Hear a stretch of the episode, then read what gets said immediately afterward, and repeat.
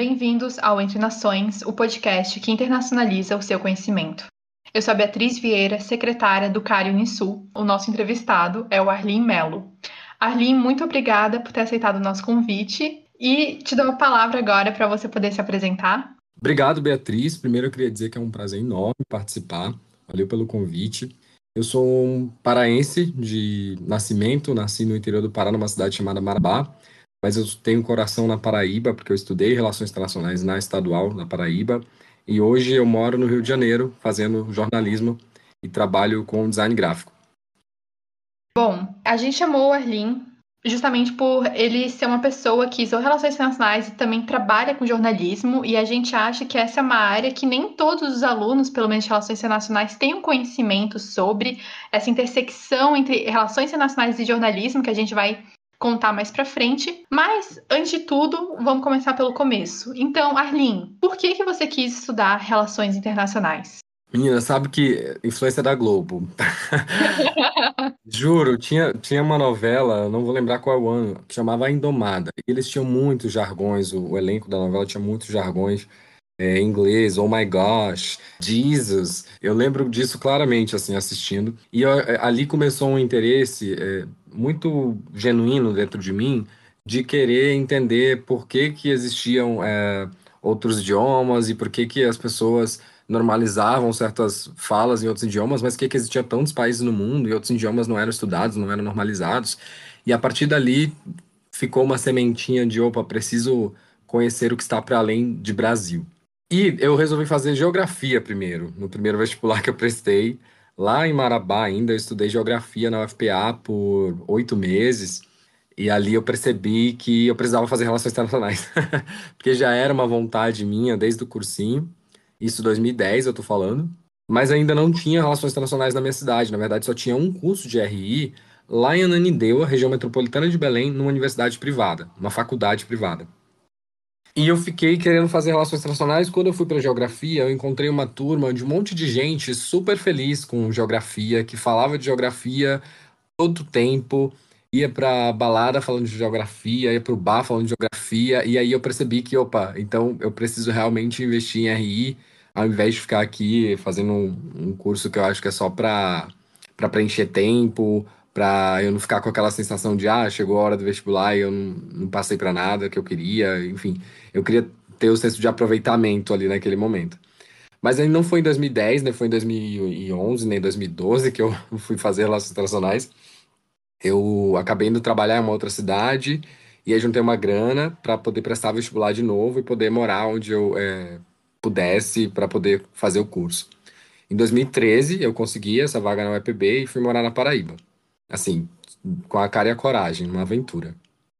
E aí eu cheguei lá porque eu tava com essa vontade, né? Eu tinha uma visão do curso muito no sentido de vou aprender sobre os outros países, as outras culturas e vou cair em alguma corporação que vá me proporcionar a possibilidade de gerir uma marca ou gerir um serviço em diversos continentes, é, lidando com diferenças culturais.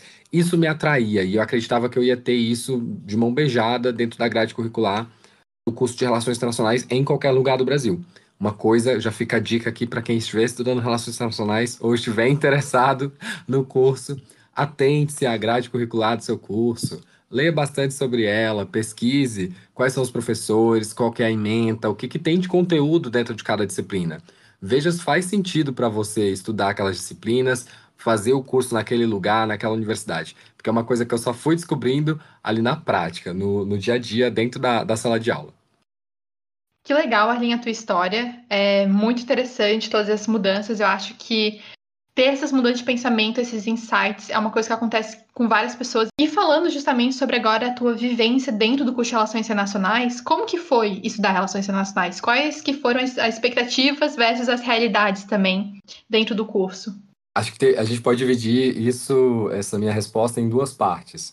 A primeira parte é a parte do curso em si, né? Então, eu cheguei lá e eu estava com essa expectativa toda de, ah, vou aprender sobre diferentes culturas e isso vai me jogar, isso vai me projetar é, para um lugar dentro de uma empresa, uma posição em uma corporação, multinacional, etc.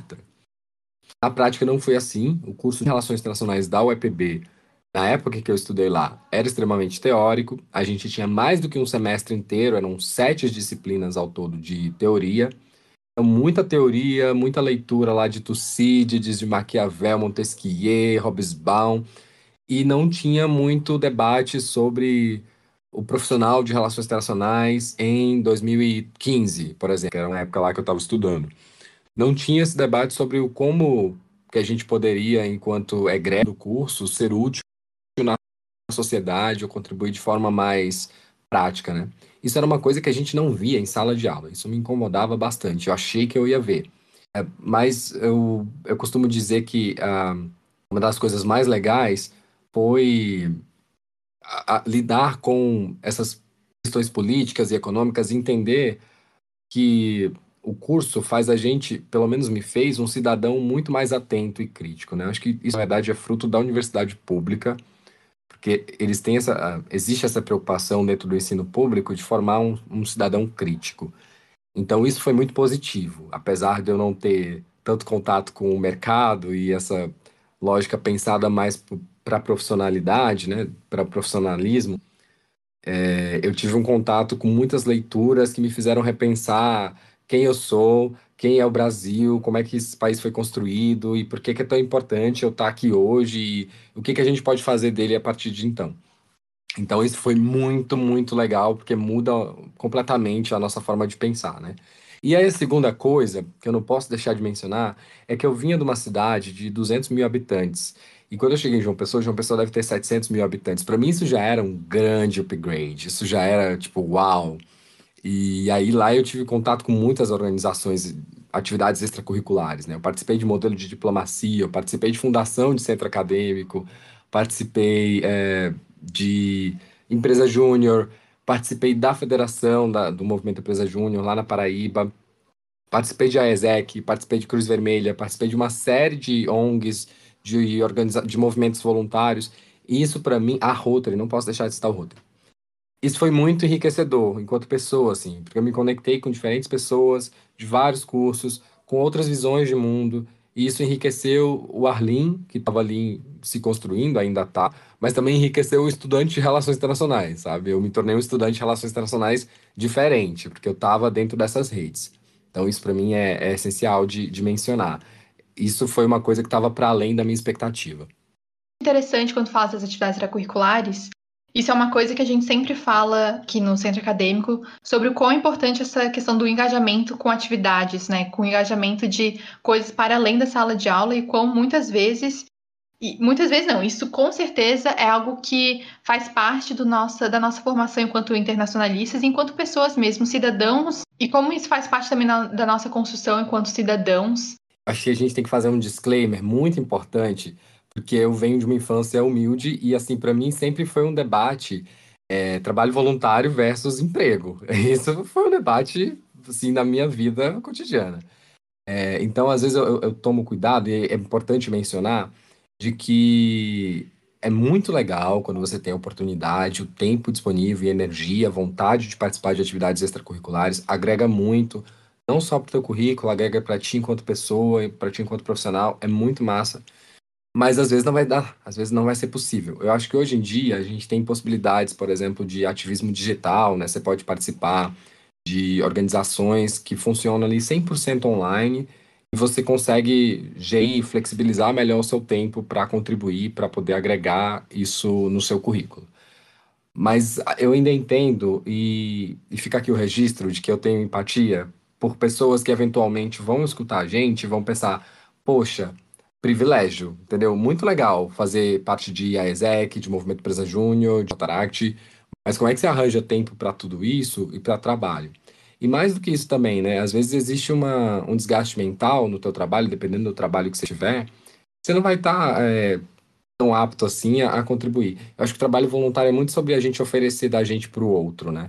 E para a gente oferecer da gente para o outro, a gente tem que estar tá redondinho, completo, assim, se sentindo bem.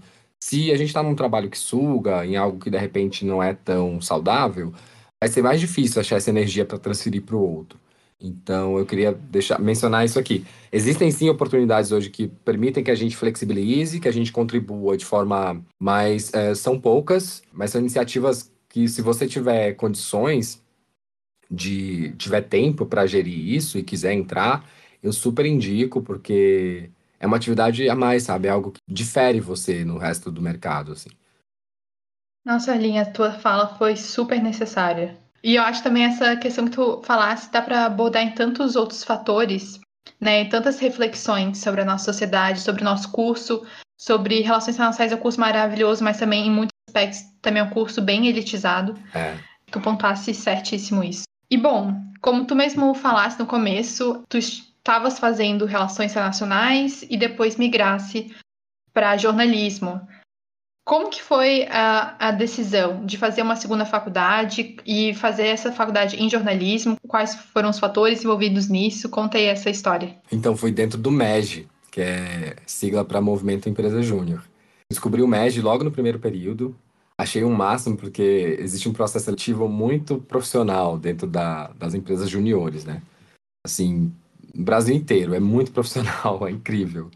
E aí, quando eu vi lá, ter entrevista, ia ter dinâmica de grupo, ia ter trainee. Eu achei todas aquelas palavras, assim, incríveis, me brilharam os olhos né, imediatamente. Eu me inscrevi. E foi máximo participar do processo seletivo. Depois organizei, tive a, a chance e o privilégio de poder organizar os processos seletivos e acompanhar a ascensão de novos talentos dentro da empresa Júnior. Mas ali eu acabei me interessando dentro da organização pelo marketing. Eu cuidava da parte de comunicação, a comunicação digital, a comunicação impressa também, quando a gente precisava fazer ofício para conseguir, por exemplo, uma vez a gente organizou uma visita ao Porto de Suape, que é um dos maiores portos do Brasil e fica em Recife, né, na região metropolitana de Recife. E a gente organizou essa visita assim na cara da coragem. Entramos em contato lá pelo LinkedIn com, com os diretores do Porto e dissemos: olha, somos um grupo de pessoas que estudam relações internacionais aqui na Paraíba, é um, é um estado do lado, um município que fica perto, em João Pessoa, né? Fica duas horas de Recife. E a gente quer conhecer como é que o Porto funciona, como é que é o trabalho de vocês. E aí trocamos e-mail, acho que por uma, umas quatro semanas, até que a viagem aconteceu. Então, a parte de comunicação me encantou demais, assim, essa parte tanto de representar a, a empresa institucionalmente, quanto de captar, né? Porque a gente também teve uma experiência de, no começo, o processo seletivo não dava tanto resultado. A empresa Júnior, quando eu entrei, ela tinha um pouco uma visão elitista, sabe? As pessoas que têm tempo suficiente para ficar lá brincando de empresário. E aí eu precisei ir atrás de quem fundou a empresa Júnior para entender qual era o objetivo deles quando eles fundaram a empresa Júnior e por que que até aquele momento, 10 anos depois de, de fundada, a empresa ainda não integrava a Federação Paraibana. E por que, que era importante integrar a Federação Paraibana? Só para quem não é do, do movimento Empresa Júnior entender. Quando você entra para a federação, você na verdade entra para Brasil Júnior. E a Brasil Júnior ela tem critérios muito específicos para você entrar. Esses critérios são burocráticos, então você tem que ter CNPJ, você tem que ter é, um livro caixa, mas também são critérios de qualidade. Você tem que ter uma estrutura organizacional definida, você tem que ter um organograma, você tem que ter divisão de funções, você tem que vender, você tem que emitir nota fiscal. Então, existem funções que você desenvolve dentro da, da empresa júnior que são ok para qualquer empresário fora dela, entendeu? Num, na, numa empresa tradicional, numa empresa sênior, podemos dizer. E aí eu estava lá na comunicação. E aí eu me esforçava tanto, eu lia de noite sobre tendências da comunicação, eu lia sobre é, como fazer o Facebook bombar, na época era o Facebook que a gente mais usava. Isso me encantou, isso me encantou demais. E eu comecei a perceber que talvez eu devesse investir nessa outra carreira, né? Eu poderia, de repente, desenvolver um talento por aí. Lá no começo também da minha vida, a minha mãe trabalhou por muito tempo em jornal, e eu lembro da minha infância dentro das redações, assim, dos jornais impressos. É, era uma coisa bem massa. Aí eu percebi, ah, vou investir nisso. E resolvi investir, então, em estudar jornalismo. Estou adorando até agora todas as disciplinas que eu tive, todas as pessoas que eu conheci, as experiências que eu pude viver por aqui. Que legal, Arlene. Eu percebi, assim, do que tu contaste da tua história até agora, houveram muitas mudanças. Do Arlene lá no Pará, do Arlene depois é, na Paraíba e agora do Arlene no Rio de Janeiro. Como que é fazer essas mudanças numa idade bem jovem, numa idade onde a gente está sonhando com os nossos estudos, profissões, Uh, e como que foi também essa terceira etapa no Rio de Janeiro? Olha, então, eu preciso assumir aqui alguns privilégios para ficar bem claro. Na, na primeira mudança, quando eu fui para Paraíba, eu realmente fui com a cara e com a coragem. Eu tinha juntado uma grana e eu achava que seria suficiente até eu conseguir um emprego. E eu tinha uma expectativa muito otimista de conseguir um emprego assim nos dois primeiros meses, no máximo. O dinheiro foi esgotando e eu fui ficando preocupado. e eu só fui conseguir um emprego, na verdade, em um bar, acho que quatro meses depois que eu cheguei em João Pessoa foi bem complicado, até porque eu peguei uma greve logo de cara. Eu peguei três meses de greve. É, ao longo do curso inteiro, eu peguei 14 meses de greve. Então, assim, não foi uma coisa muito legal, não. A experiência foi difícil. Mas eu fui me ajustando na medida do, do que dava para fazer e morando em lugares talvez que não fossem tão próximos, mas que fossem acessíveis, baratos para mim. E aí depois eu descobri que na, na Paraíba tinha uma casa de estudante em 2014 eu mudei para lá, então eu vivi 2013 inteiro, assim, meio que no Em 2014 eu fui morar na casa estudante. E quando eu mudei para cá pro Rio, eu já mudei para casa de, da minha avó. É, minha avó mora aqui no Rio, minha avó paterna.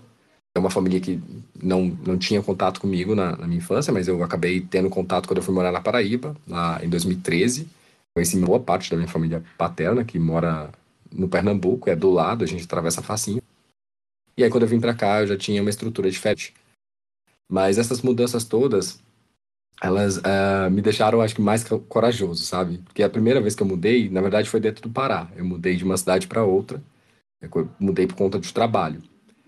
E, e eu cresci tanto. Nossa, eu cresci tanto. Eu trabalhei 12 meses nessa empresa. E eu cresci absurdamente, porque eu tinha que fazer tudo de casa.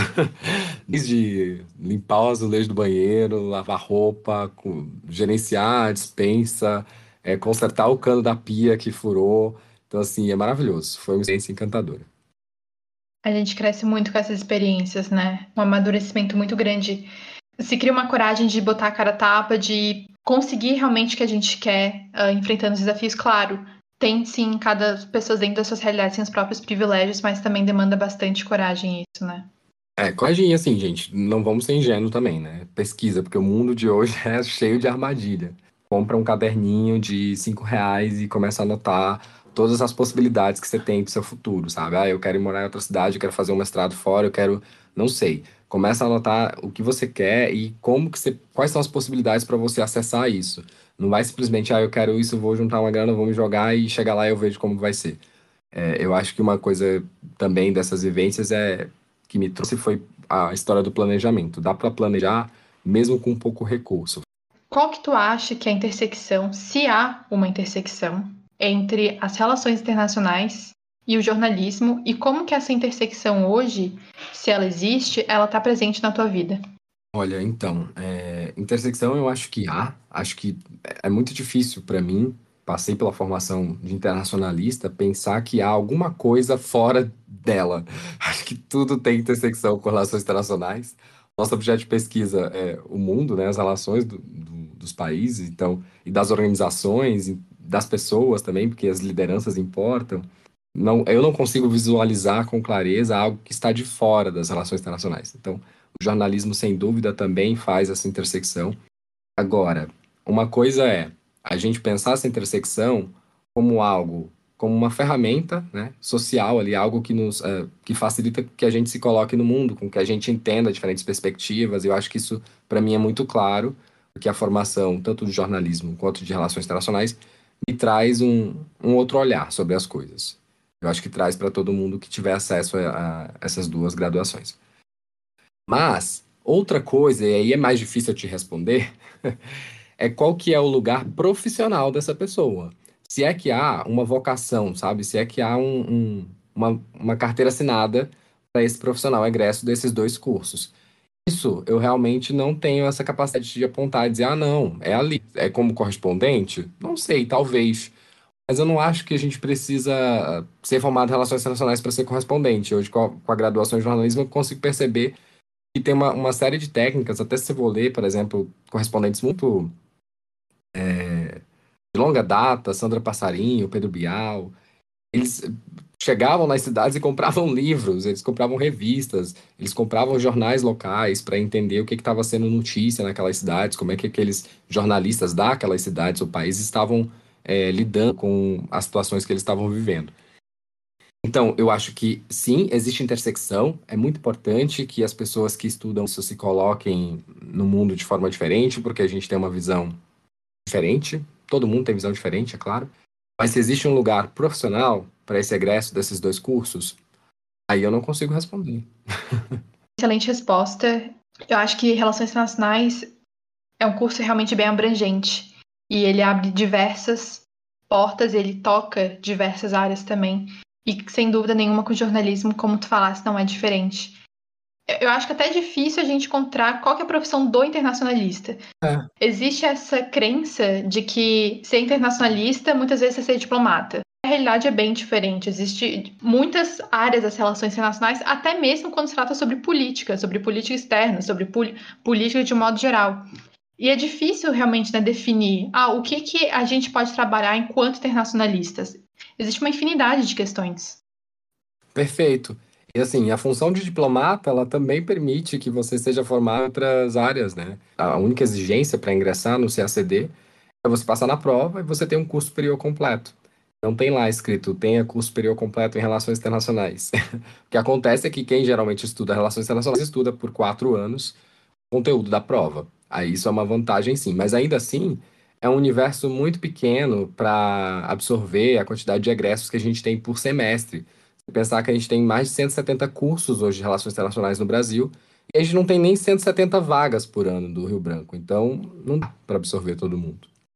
Sim, focando agora mais nessa parte do jornalismo, eu sei que tu trabalha num portal de notícias do Instagram, a qual eu também trabalho, que eu sou redatora, que é a agência Observatório. Inclusive, foi através de trabalhar com a agência que eu tive a oportunidade de trabalhar junto com a Arlene. E eu queria te perguntar, Arlene, como que é trabalhar hoje nesse espaço e tempo atual com jornalismo no Brasil. Maravilhoso. Vou dizer por quê. Eu sempre, na verdade, tive vontade de achar essa intersecção entre o jornalismo e as relações internacionais do ponto de vista prático, né? E eu acho que é essa, esse lugar que eu encontrei. Mas mais do que isso, eu também tinha vontade de entrar um projeto que conseguisse é, ser diverso na sua configuração, que tivesse pessoas de diferentes lugares, é, com um objetivo em comum ali de gerar informação de transmitir informação de qualidade. E eu acho que é exatamente isso que a agência faz hoje. Eu estou lá lutando, vamos dizer assim, operando, gerindo da melhor forma possível para que a gente consiga cada vez mais gerar informação de qualidade com pessoas diversas e que a gente consiga ter uma realidade plural, porque eu não acredito em realidade neutra, eu não acredito em parcialidade, mas eu acredito sim que a gente possa ter na mesa pessoas que pensam diferente é, claro, sem abrir espaço para o negacionismo, não é mesmo? Porque aí a gente está falando de danos que muitas vezes podem ser irreversíveis. Mas, é, hoje, trabalhar dentro da agência me traz uma, uma experiência, por mais que seja difícil, às vezes, lidar com certas notícias que ganham o mainstream no Brasil, é a gente entender um pouco qual que é o papel do Brasil no mundo, sabe? Da gente estar tá ali acompanhando isso diariamente, observando cada passo da política externa, cada passo do chanceler é, e do presidente. Infelizmente, também temos que observar, mas é importante noticiar isso. Então, para mim, é muito rico ter trabalhar com tantas pessoas de diferentes lugares acompanhando esse cenário, tanto da política externa quanto da política internacional. Para mim, é enriquecedor e a cada dia eu só fico mais orgulhoso de fazer parte. Também, é, até fazendo aqui um relato, eu não nem pensava em trabalhar com algo relacionado a jornalismo até começo do ano, quando surgiu a oportunidade de aplicar para a nova equipe de redatores da agência. E eu, felizmente, fui selecionada, comecei a trabalhar com a Arlene, com a nossa equipe maravilhosa. E é muito interessante essa, essa questão do jornalismo e da gente estar tá toda hora vendo e observando as notícias, nacionais, internacionais, e ao mesmo tempo eu, enquanto internacionalista em formação, analisando e estudando essas questões em sala de aula. E eu muito pensando nisso enquanto mais uma oportunidade de pensarmos nessa carreira. Eu sei que não é uma carreira tão óbvia para gente de relações internacionais, mas hoje eu vejo sim o jornalismo como uma possibilidade para várias pessoas e que conecta, acho que diversas habilidades que o internacionalista também deve ter, como é, como comunicação, comunicação escrita, fala, uh, gestão de pessoas, trabalho em equipe e uma percepção e análise do nosso mundo externo, do, do ambiente externo e do ambiente interno aqui no nosso país também. Sem dúvida. E tem uma coisa que eu gosto muito de fazer dentro da agência, que a gente é um veículo voluntário, né, que opera ali no Instagram, mas com o objetivo de democratizar o acesso à informação, porque existe uma problemática é, hoje no Brasil que muitas pessoas que têm acesso a um plano pré-pago, elas têm acesso limitado a, a dados, né, para poder verificar a notícia inteira. Elas caem no paywall ali de algum jornal grande. E no Instagram, não. O Instagram costuma ser um dos aplicativos que as operadoras permitem que você acesse de maneira ilimitada. E ali você consegue é, ler o nosso conteúdo. Eu fico muito feliz de, de fazer parte disso. Às vezes eu dou, eu dou a cara a tapa como se fosse um veículo profissional mesmo. Então, às vezes está faltando para alguma matéria a posição do Itamaraty, eu vou lá, mando e-mail, entro em contato com a embaixada, ligo, para a gente ter realmente pressionar, né? Porque também é nosso papel enquanto cidadão cobrar a posição é, da nossa diplomacia sobre acontecimentos importantes no resto do mundo. Então, eu acho fantástico poder viver isso. Eu também. Eu fico muito orgulhosa, já falei isso inclusive para a Limpa e outras pessoas da equipe. É muito gratificante ver o trabalho que a gente faz. Essa questão da gente democratizar a notícia e o acesso às informações, né? Perfeito. Bom, a gente falou muito sobre essa questão da trajetória nas relações internacionais, no jornalismo. E eu queria é, saber de ti quais são objetivos que tu tem hoje no futuro. É, dá para perceber que houveram muitas mudanças, acho que para todo mundo, para todos nós, sempre tem muitas mudanças ao longo dos anos, ainda mais quando a gente é jovem, a gente está é, em conexão com várias atividades e vários momentos da nossa vida que vão acontecendo. Mas o que, que tu pensa é, para o teu futuro, assim, a longo prazo, a curto prazo? Qual que é uma perspectiva até mesmo profissional? O que, que tu pensa uh, ah, para ti, Erlin? Eu gosto muito da ideia de trabalhar com multimídia. Então, para mim, é muito massa hoje estar produzindo um podcast, que é o Auditório. Daqui a pouco eu vou falar dele na parte de indicar. Eu quero muito trabalhar com tele. Eu participei de um projeto dentro da universidade quando a gente ainda podia se reunir né, fisicamente, o TJ-UFRJ. E a gente fez coberturas muito legais é, de manifestação. Por exemplo, a gente fez uma, uma matéria os caras, os pesquisadores da UFRJ que descobriram lá a mancha de óleo no Nordeste, que estava não sei quantos quilômetros da costa, e como é que eles descobriram, qual foi o equipamento. Então, eu fui um pouco para esse lugar do jornalismo científico dentro da universidade e adorei. E o telejornalismo conquistou meu coração porque existe uma quantidade absurda de aspectos que uma pessoa que está ali na frente da câmera precisa lidar, com iluminação, com ângulo, com voz, com a, a proximidade da boca da, da, do microfone eventualmente alguma interferência, o texto, o tempo do texto. Então, se você pede uma palavra, você já tem que imediatamente cortar alguma palavra do fim do texto, mudar a ordem do, da fala ou acelerar. Então, para mim, é muito mágico o que acontece quando a gente vê uma reportagem indo para o ar porque é fruto de um trabalho coletivo, de muitas horas, de muita dedicação, gente pensando para a construção do roteiro, pensando no que, que vai entrar de arte, qual que vai ser o, a, a tom, o tom da, da matéria, porque às vezes você está fazendo uma matéria sobre a Amazônia, você quer dar um tom mais cinza, então você também mexe nisso na edição. É, é fantástico, eu acho maravilhoso, está super no meu radar. Eu, eu costumo ser bem aberto assim para a vida, né? Minha vida teve muitas mudanças, não foi à toa. Mas acho que o que está hoje no meu radar é me dedicar a esse jornalismo multimídia mesmo, que está na plataforma, que está no áudio, que está na TV, sobre isso. Legal, que interessante. Espero e desejo todo sucesso aí na tua caminhada. E falando sobre perspectivas do futuro, como que tu acha que talvez o jornalismo pode mudar o nosso país e o nosso mundo? Essa semana eu estava num grupo de jornalistas, de correspondentes, e eles estavam falando sobre social journalism. A gente pensar uma, uma lógica mais de contribuição para o mundo.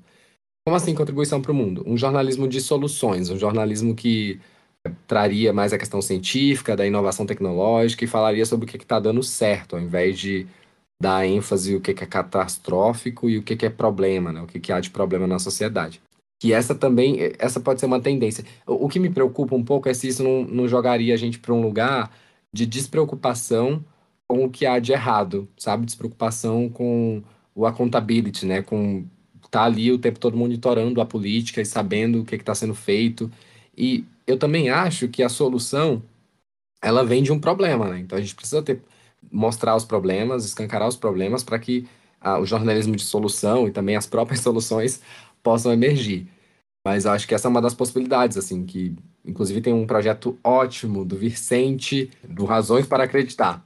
Gente, se vocês não conhecem esse site, conheçam. É basicamente sobre boas notícias, então só tem boas notícias lá, de pessoas que conseguiram realizar sonhos, de pessoas que estão realizando seus sonhos ainda, ou de, de projetos que ajudam a realizar os sonhos de outras pessoas. Então, vale super a pena quando você estiver com uh, desesperança, consumo muita informação sobre o Bolsonaro, vai lá, acessa o Razões para Acreditar. Bom, Arlen, muito interessante. Eu não sabia dessa, dessa iniciativa entre jornalistas. E isso me faz muito pensar sobre emoções, sobre como as emoções elas mexem com as pessoas quando se trata de uma notícia. E eu fiquei pensando nisso porque tu falasse do exemplo dos, do Razões para Acreditar, nessa questão de ter notícias boas. É, qual que é a tua opinião sobre essa questão das emoções vinculada ao jornalismo? Porque a gente discute muito nessa né, questão até de engajamento, de mídias sociais, que existem certas matérias, certos conteúdos que a gente sabe que vai dar um certo engajamento, porque isso mexe com as pessoas. O que, que, tu acha sobre isso? Porque perceba assim, o momento atual do nosso país e no mundo muito assustador, né? O que a gente está passando no nosso país, no mundo. E isso com certeza desanima muitas pessoas e desanima a mim, desanima, acho que a grande maioria sobre o futuro da gente. Mas ao mesmo tempo é um dilema porque a gente precisa noticiar o que está acontecendo. Então, como que isso pode ser resolvido, se há realmente uma solução, apesar que a gente também entra na que tu acabasse de falar. É, e qual que é essa tua opinião sobre essa questão das emoções vinculadas a engajamento, vinculadas à mídia, vinculadas ao jornalismo, também feito nas mídias sociais? Olha, é, na véspera de mudar aqui para o Rio, na verdade eu até passei um tempo morando em São Paulo de vir para o Rio, mas na véspera dessa viagem eu estava em Recife e eu fui aleatoriamente num curso que eu vi, eu tava passando assim pela faculdade do meu irmão e eu vi lá uma placa que ia ter uma aula sobre neurociência. e eu fui nesse curso. E uma das coisas que mais me encantou nesse encontro aleatório, que eu estava lá completamente de intruso, foi que uma, uma pesquisadora, que eu não vou lembrar o nome, ela disse que essa ideia de que existe eh, razão e emoção é furada, porque na verdade tudo o que se processa no corpo é simultaneamente razão e emoção. Então, quando você está ah, chorando, essa tá existindo uma vazão ali da sua emocionalidade, né? Você está se emocionando, mas isso também é, é, foi algo cognitivo que te provocou esse choro. Então, o, o fisiológico ele não está separado do mental, assim. Acho importante a gente pensar nisso, porque existem muitas formas de fazer jornalismo. Mas não tem como eu prever, é claro, tem como eu pensar. Tem como eu pensar que esse conteúdo aqui vai emocionar as pessoas e eu quero ter esse efeito, eu quero ter esse resultado.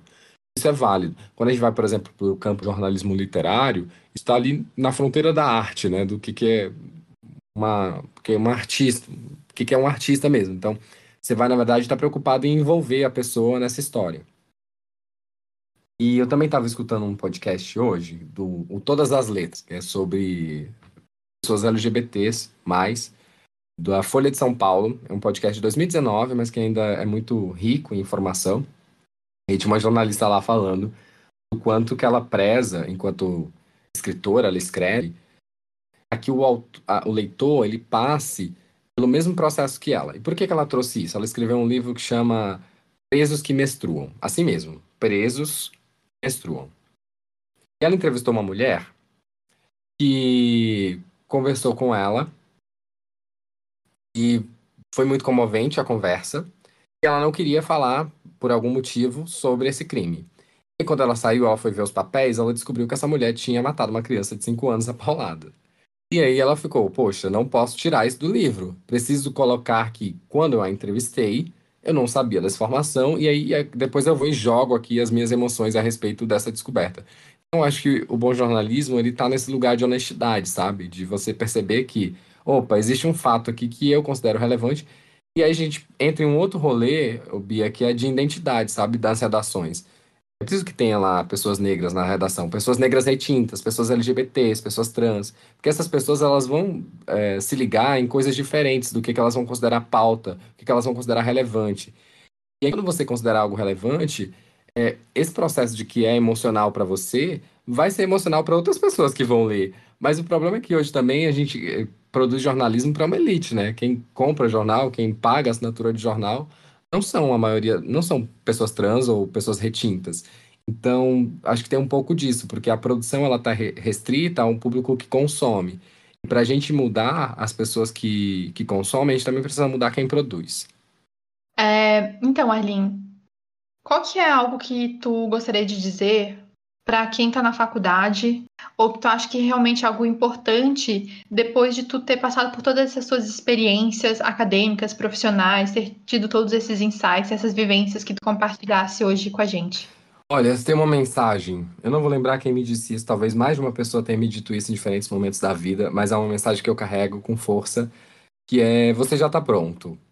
Pode parecer que não, mas você já está pronto, está pronta, está pronte, sabe? Se aplique. Eu, eu lembro quando eu cheguei, eu peguei logo esses três meses de greve lá em João Pessoa, no, no primeiro semestre, e eu já estava me aplicando para a oportunidade. Eu passei numa, numa, num processo seletivo, fiz dinâmica e fiz entrevista, e aí, depois da entrevista, é que descobriram, por acaso lá, eu estava ainda no primeiro período, e eles queriam só uma pessoa a partir do terceiro período. Mas eu já estava lá, eu participei, então eu já sabia como que era o rolê da seleção.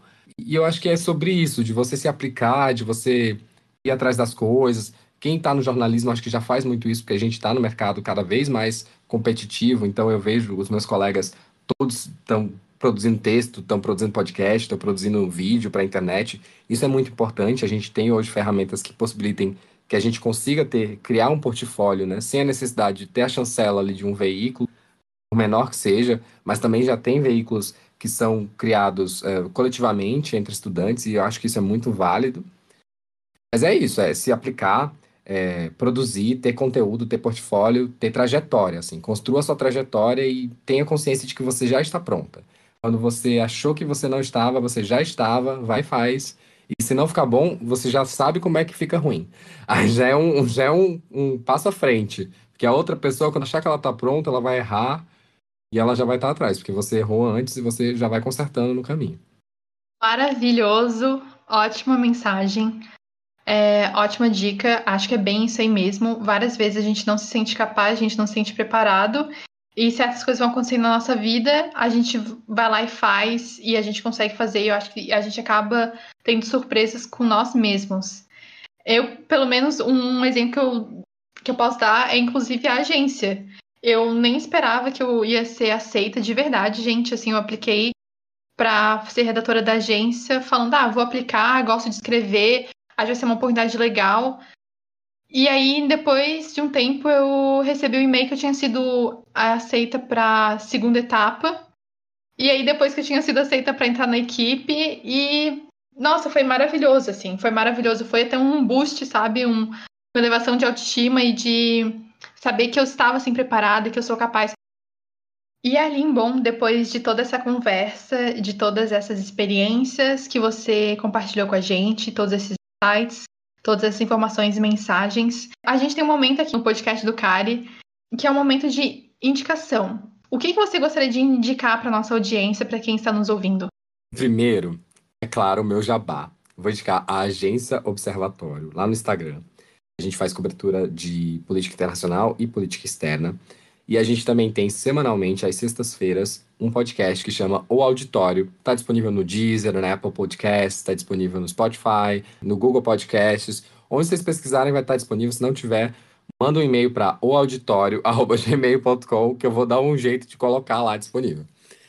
Além disso, eu quero indicar um canal no YouTube de um amigo lá de São Paulo, Lucas Leite, do Em Dupla com Consulta, junto com a Fernanda Manhota. Eles já são famosinhos na internet, mas ainda tem poucos seguidores no YouTube. E eles fazem análise sobre política internacional, sobre política externa, com muita qualidade, com muita referência. Eu acho que quem estuda relações internacionais não pode deixar de assistir esse canal, pelo menos assim, uma vez por mês, porque tem muito conteúdo massa e acessível, assim, uma linguagem bem acessível, bem boa.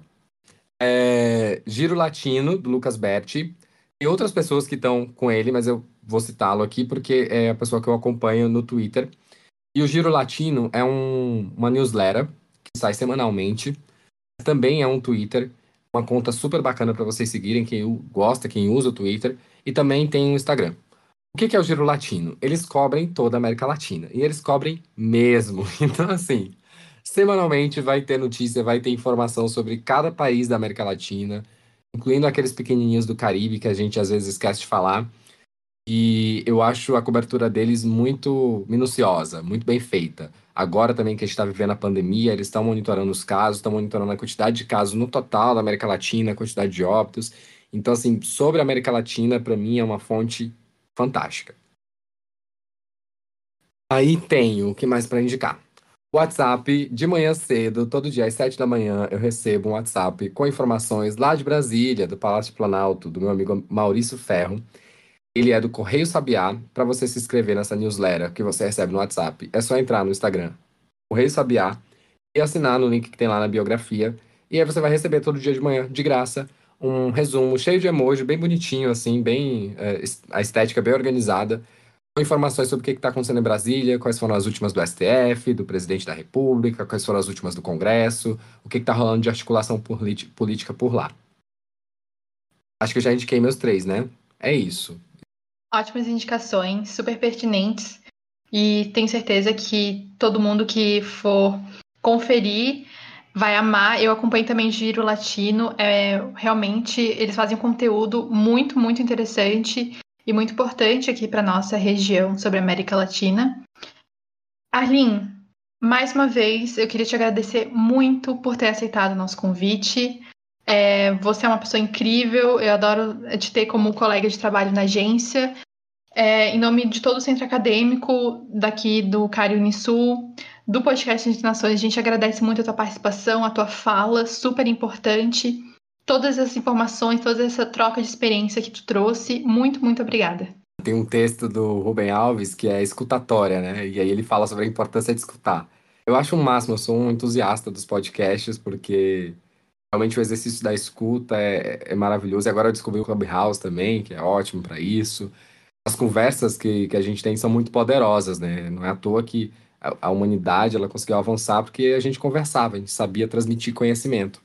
Eu acredito muito no poder das conversas, eu fiquei muito grato pelo convite. É um prazer participar com vocês e espero que a gente consiga reverberar para outras pessoas. Espero que realmente tenha valido a pena para quem escutou. Gente, esse foi o episódio de hoje. Muito obrigada a todas e a todos que nos ouviram até aqui e nos vemos no próximo episódio daqui a duas semanas. Tchauzinho! Fora Bolsonaro!